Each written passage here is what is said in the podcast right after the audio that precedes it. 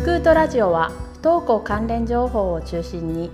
子どもたちにとって本当に必要な教育とは何か大人地域社会は子どもたちに何をしてあげられるのかを考えるためさまざまなトピックを取り上げてお伝えしていくプログラムです。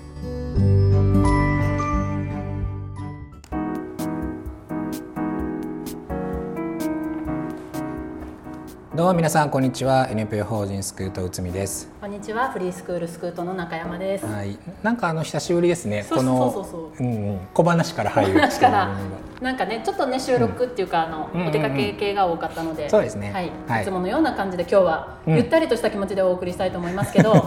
久しぶりの小話。はいはい。そうですね。あの12月に入って、うん、本当に久しぶりに、はい、気の合う友達で女子会みたいなのをしたんですよ。うん、おそうしたらね、はい、やっぱ久しぶりすぎて、うん、すごい興奮してね楽しかったですね。そのあれかコロナのその期間中全然できなかった分を、ようやっと久しぶりに女子会やった。んどなるほどなるほど。私がこう敬愛するあのジェーン・スーさんのジェーンスー、はい、あのポッドキャストをやられてて、はい、い。つも聞いてるんですけど、はいはいその人の著書の中で、うん、女子会には3種類あるって言ってたのかな、一つはその SNS 映えするあ、はいはい、こう男性の目を意識した飲み会、はいはい、でもう一個ちょっと忘れたんですけど 最後のや 最後のやつが、あのもう海賊の飲み会はいはい、もうズバリも海賊の飲み会。海賊の飲み会でした。ね多分声もすごく大きくなってね、うん、ワインもね結構開けてたんですけどみんな飲めるんで、うん、楽しかったなって思って、うん、やっぱお母さんたちもこうやってね、発散しないとそうそう。みんなねすっごい溜まってるんですよやっぱりいろいろ話したいことが。絶対そうですよ。そんなもん。もうね多分はたから見たら海賊でした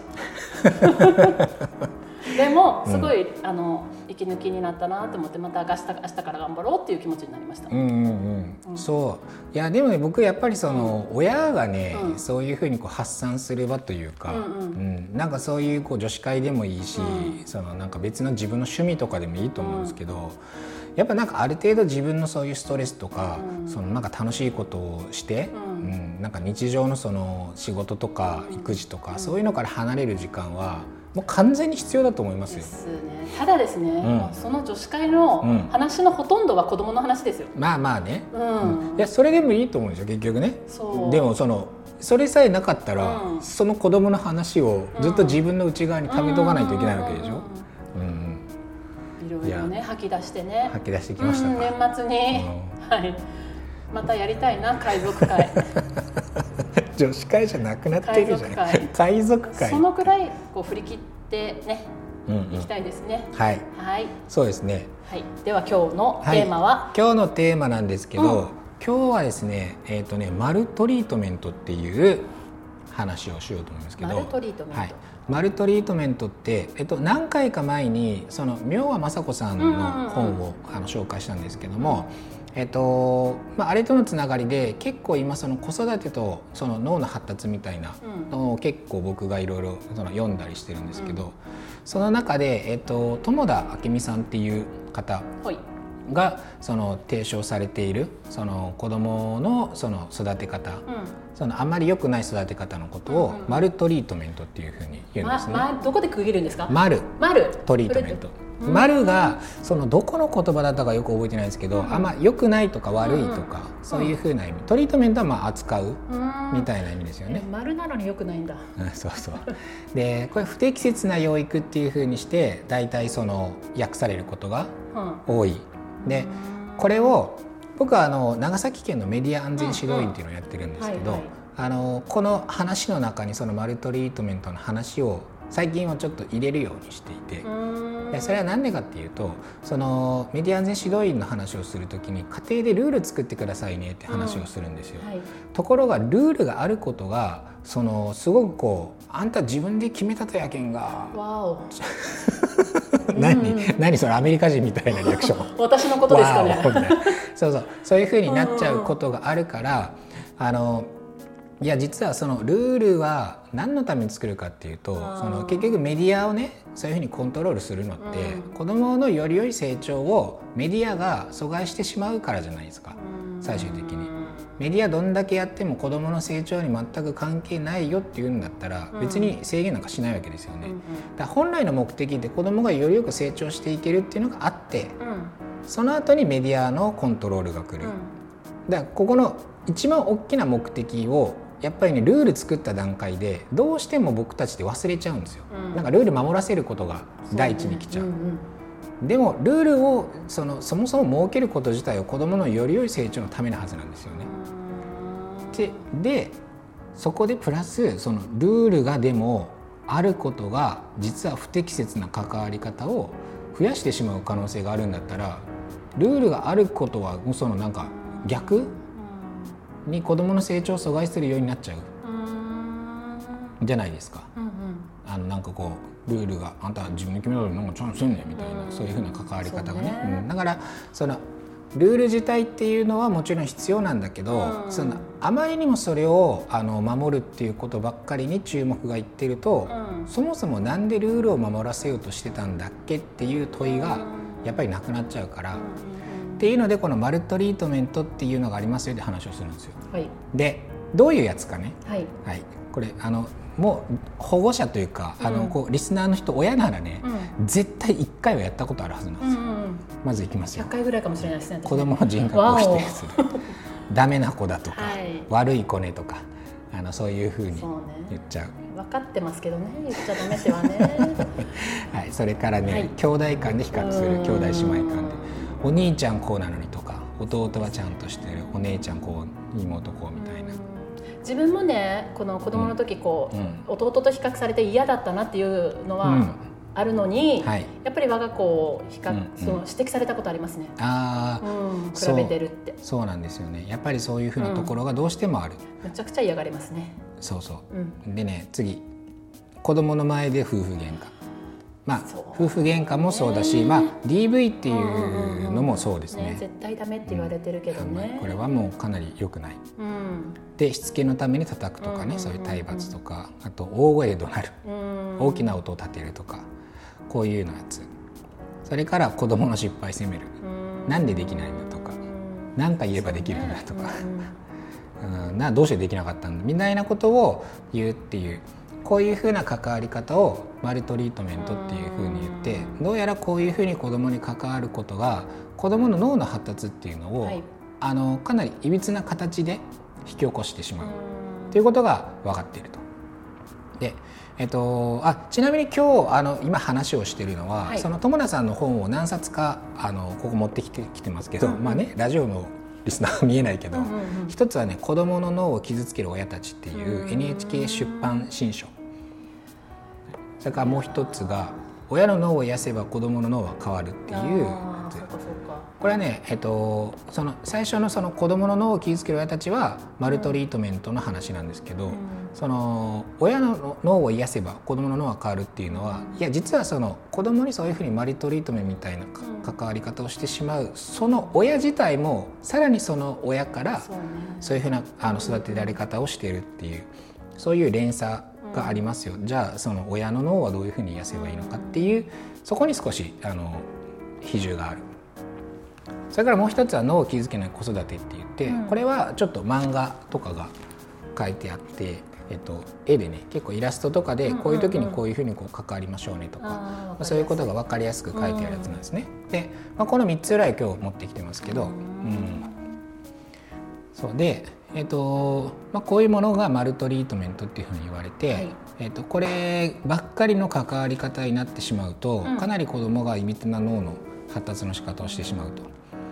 で例えばそのすごく厳しい体罰とかをやってしまうと前頭葉が縮小してしまうと、うんうんうん、つまりその前頭葉って、まあ、前の時の話で言うと、うんうん、その理性的な判断とか、はい。その感情のその脳の感情を司る部分にこうブレーキかけるみたいな、うんうん、そういう部分ですよね。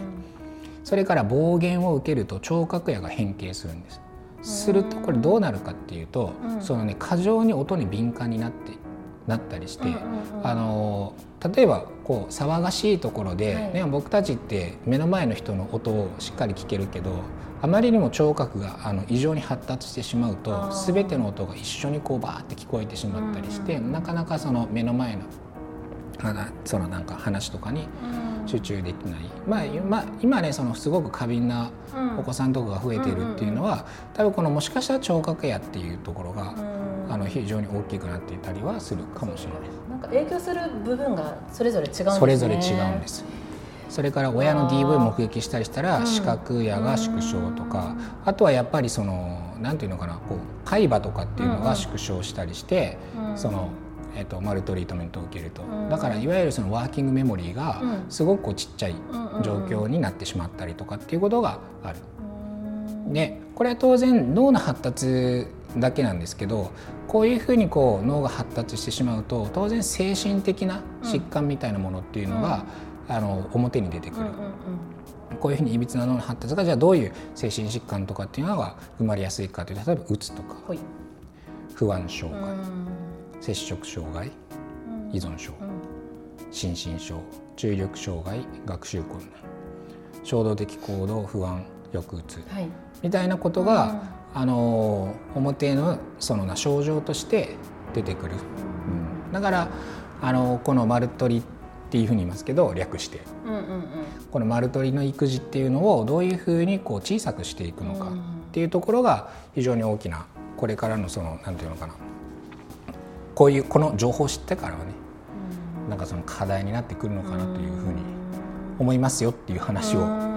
もうねこんなの聞くとね、もうね本当にね 心が苦しくなります。いやまあただね、うん、そのどの親も一度はやったことあるはずなんですよ。うん、であのそれにやっぱそのさっきねそのちょうどほら女子会の話をしてて、親もいろいろ溜まってるって話もしてたじゃないですか、だからやっぱ親がそういうふうにある程度そのリラックスしてる状態とか、あのそういういい精神状態になないとやっぱりこういうふうな関わり方を子供にしてしまうっていうところも当然あると思うんですよ。うん、だからね、えっとまあ、この話をそのメディアンデ指導の時にもう一緒にするようにしてます。じゃあ私たちはお互いにお互いの脳を癒してたわけですね。そうですよ。海賊と。ああもうそうそうそう外から見えたかもしれないけれども。そうそうだからねそれすごいいいことなんですよ、ねうん、だから女子会とかも本当にね、うんうん、もうあのなんか子供の育児を放棄したらダメだけど、ストレスがたまらない範囲で、ね、そうそうは、うんそうそう。でその範囲でやっぱりねやるっていうのは実は子供のそのなんか養育というか子供の成長にも実際いいことが多いんじゃないかっていうふうに僕自身思います。うん、だからこの丸取り育児みたいなものが、うん、そのもうこれを1回でもやったらダメっていうことじゃなくて、それ以前にそのもういい親子関係ができてたら時々こういうことを親はやってしまうけど、それはおそらく大丈夫だと思うんですよ。誰だって親だってそういう時ってあるから。うん、ただこのこういうふうな関わり方ばっかりを子供にしてしまうっていうことはどうしてもその例えばこの精神的なそのこういう心身症とかね、そういうのってどうしても思春期の時に一気に出てきちゃう、その感情脳っていうのは思春期の方に一気に大きくなるからね、だからまあそういうふうな傾向が出てきやすくなるんじゃないかっていう。よこの本をね、うん、さっきちょっとパラパラって見せてもらったんですけど、はいはいはい、やっぱり子供の、うん、との小さい頃からの関わり方っていうのがすごい大事だったんだなって思って、うん、まあ、だからこそ余計にこう取り戻せない過去に対して、うっていう気持ちになるんですけど。はいはい。あでもそれは今から、うん、あのもうやれることをやるしかないですから、うんうんうん、過ぎたことをもういろいろ後悔しても仕方ないので今からでも十分それはこう、うん、関わり方を良くすることによって子供ももちろん自分もですよね、うん、くなってただやっぱり子供が小さい時とか、まあ、そういう女子会とか、はい、そういう余裕がない時期っていうのはあったので。まあやっぱりそういう社会全体でね、うん、お母さんたちをこうサポートする体制っていうのもね必要かなって思うんですけどね。そうそうそうなんですよ、うん、だからやっぱり僕もそのこの「丸取のその、うん、まあ、本を読むんですけど、だもう一つやっぱりその考えないといけないのはそのじゃあどうすればその親がそれをしないメンタルをそのちゃんとその保持できるか、キープできるかっていうところは社会的な手当をやっぱりやらないと。いや丸取り育児いけませんよっていうふうに言ってあと家で頑張れっていうのはちょっと難しい、うん、できないかなっていう気はしますね。うん、だからその特にほら核家族とかだと周りに頼る、うん、そのおじいちゃんおばあちゃんとかもいないっていうふうになるとやっぱりどうしてもこんなふうになってしまう。ワンオペ育児とかね。ワンオペ育児とかね、だからね、前もこのラジオの中で話したかもしれませんけど、はい、例えば都市部のマンションに住んでるお母さんが子供虐待しちゃうって、うん、俺あれね分かるんですよ。いや分かりますよものすごく、ね、だってそんだけ追い詰められます追い詰められますからね。そう、うん、いやあれ分かるだからなんかその、いや親なんだからとかって言うけど、でも実際にすごく小さな子供っていうのを自分家で一人で育ててる子供泣き止まないどうしたらいいみたいなところでどんどん追い詰められていってその気づいたら虐待しているっていうのは実はどの人にも起こりうることだなっていうのは僕が実際に子供を一人で見てる時に感じてましたからね。これうちはすぐ近くにねあの隣が祖父母の家なんですよ。だからそれすぐ預けたりしてたけど 俺はもう無理だなと思って。確かに、うん、だからそれだからなんとかなったかもしれないけど、うん、あれをじゃあそういうふうに頼る人いない状態でやれって言われたら、うん、いや俺はもうね虐待をしないっていうふうに言い切れないかったですよ。うん、うん、それは共感です。うちも本当にすごくお世話になりましたけど、やっぱり自分一人じゃ育てきれなかったなって。無理。そうそう。家族の協力と本当にじいちゃんばあちゃんの協力もあってこそだったなっては思うんですけど、そうね、はいということで今日はですねそのまあ丸取りという、丸トリートメントっていう不適切な養育っていうそういうことが最近ちょっとよあの言われているのでまあ、うん、興味がある方はねその本を読まれてみるといいかもしれません、うん、なんかね本当いろいろなことにつながってますね。現代の抱える、うん、やっぱ不登校も含め。そうですね。うん、うんやっぱりそういうところにももちろんこれは関わっているかなっていうふうに思います。だからその一つはやっぱり家の中で、うんうん、えー、とそういうふうにこう適切に子どもに関わるっていうそのトレーニングをするっていうことと、うんうん、それからもう一つはちゃんとそれができるようなメンタルをキープできるように社会がその家庭親とかっていうのを支える、うんうん、それともう一つは僕たちみたいに、その家じゃないとこで大人が子どもたちにどういうふうに関わってあげるか、うんうん、そこも非常に子どもの脳の発達には重要な要素、うん、かなと。僕たちがそのできることはあのもうそっちの方しかないから、まあ、そこ頑張るしかないとは思ってますけどはいわかりました。はい。大変勉強になりました。いや、ね、このこの本読んでみたいですね。うん、そうですね。ぜひぜひ読んでください。はい。またあの情報は貼っていただけるんでしょうか？はい、情報を貼ります。ぜひ。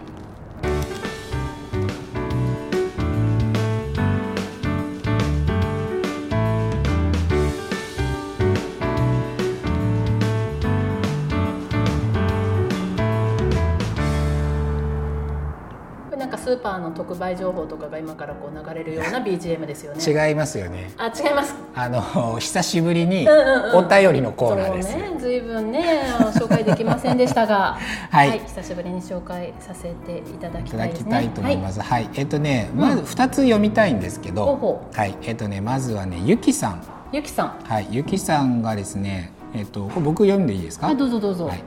中山さん、内海さん、いつも素敵なエピソードや情報ありがとうございます。うん、はい、いつも外でラジオを聞くのですが中山さんの雑談でいつも笑顔になってしまいマスクをしていてよかったなと思っています。かっこ笑い。よかったね。本当ね、はい、雑談って書かれてるけど。雑談ですね。間違いない。そして実際の体験をもとにした中山さんのお話と数字や情報などの、えー、根拠に基づいた内海さんのお話のバランスが本当に好きですこれからも応援しています。もう何とも言えない。はい。ありがとうございます。でゆきさんお便りですね。はい。ありがとうございます。ね、身に余るお言葉ですね。ありがとうございます。もう雑談担当ということでこれからも。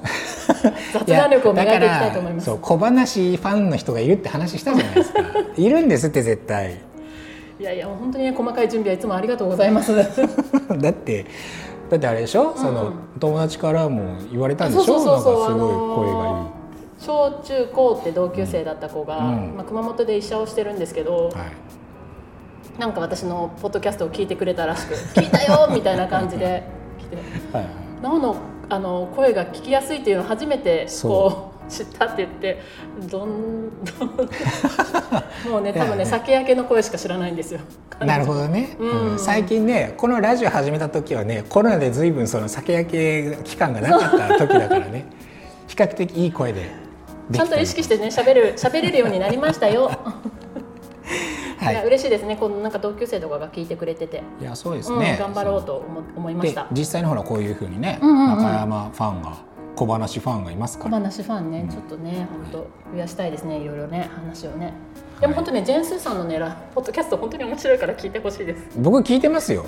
ジェーンスーのやつもうねこの他の番組宣伝するなんてね。いや別にいいけどね。もう特に40代女子には聞いてほしい。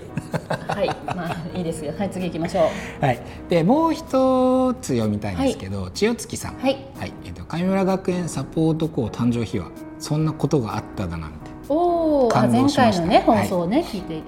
生徒さんの登場回数の方が再生回数が多い。これは致し方ありません。そうですね、うん芝居の世界でもどんな名優も子役と動物の演技にはかなわないと言います。深いな。確かにね、うんうんうん。で生徒さんが輝くことができるのも誕生秘話が聞けるのも内海さん中山さんという素晴らしいお二人のパーソナリティがいらっしゃってこそだと思います。これなんか活動してるんですか？裏で。何もしてないですよ。何もしてない。なんか配ったりしてるんですか？でこれからも楽しくそしてためになるそしてたまには泣けるラジオを楽しみにしていますということでありがとうございます。ね、長月さん。おたまには泣けるね。泣けるね。うんうんうん、泣ける話。苦手ですよね。あ、そうじゃないかもしれないですね。泣ける話ね。私こう真面目に自分の経験をしたら、うん、話したら、うん、私は泣きますよ。自分自分は泣きますよ。やっぱ今こんなに明るくしてますけど、うんうん、やっぱりね2人不登校ね、やっぱりこう経験してますので、うん、お母さんたちのやっぱりこうやっぱ涙されるのを見たら、うん、自分の当時を思い出したりとかして。まあ、そうですよね、うん、やっぱりねその親の会でね、ついつい涙ぐまれる保護者の方も少なくはないですからね、話してて。最初からこんなんだったわけじゃないからね。いやそんなこと誰も言ってないちゃんと血も涙も通ってますから。そうね、うん、なんか雑談ばっかりしてるわけじゃないので、ね、それだけ雑談もできる余裕が最近は出てきたということで、うん、そうね、はい、うん、脳を癒しております。自分で自分の脳を。はいはい、このラジオもじゃあ若干は役に立ってるんですか、いやいやもちろんです。よかったよ本当にこう自分を見つめ直す期間にもなってますし、はいはいうん。このこうラジオ聞いたよっていうことでコミュニケーションの輪も広がってね。ありがたい限りです。こんなにお便りがいただけるなんて本当にありがたいですね。はいはい、もうね今年も数えるところね、うん、もうあと1か月もないですからね、うん、今日ねあの二十四節気の大雪っていうらしいですよ。お。あの熊が冬眠に入る頃らしいです、うん、お。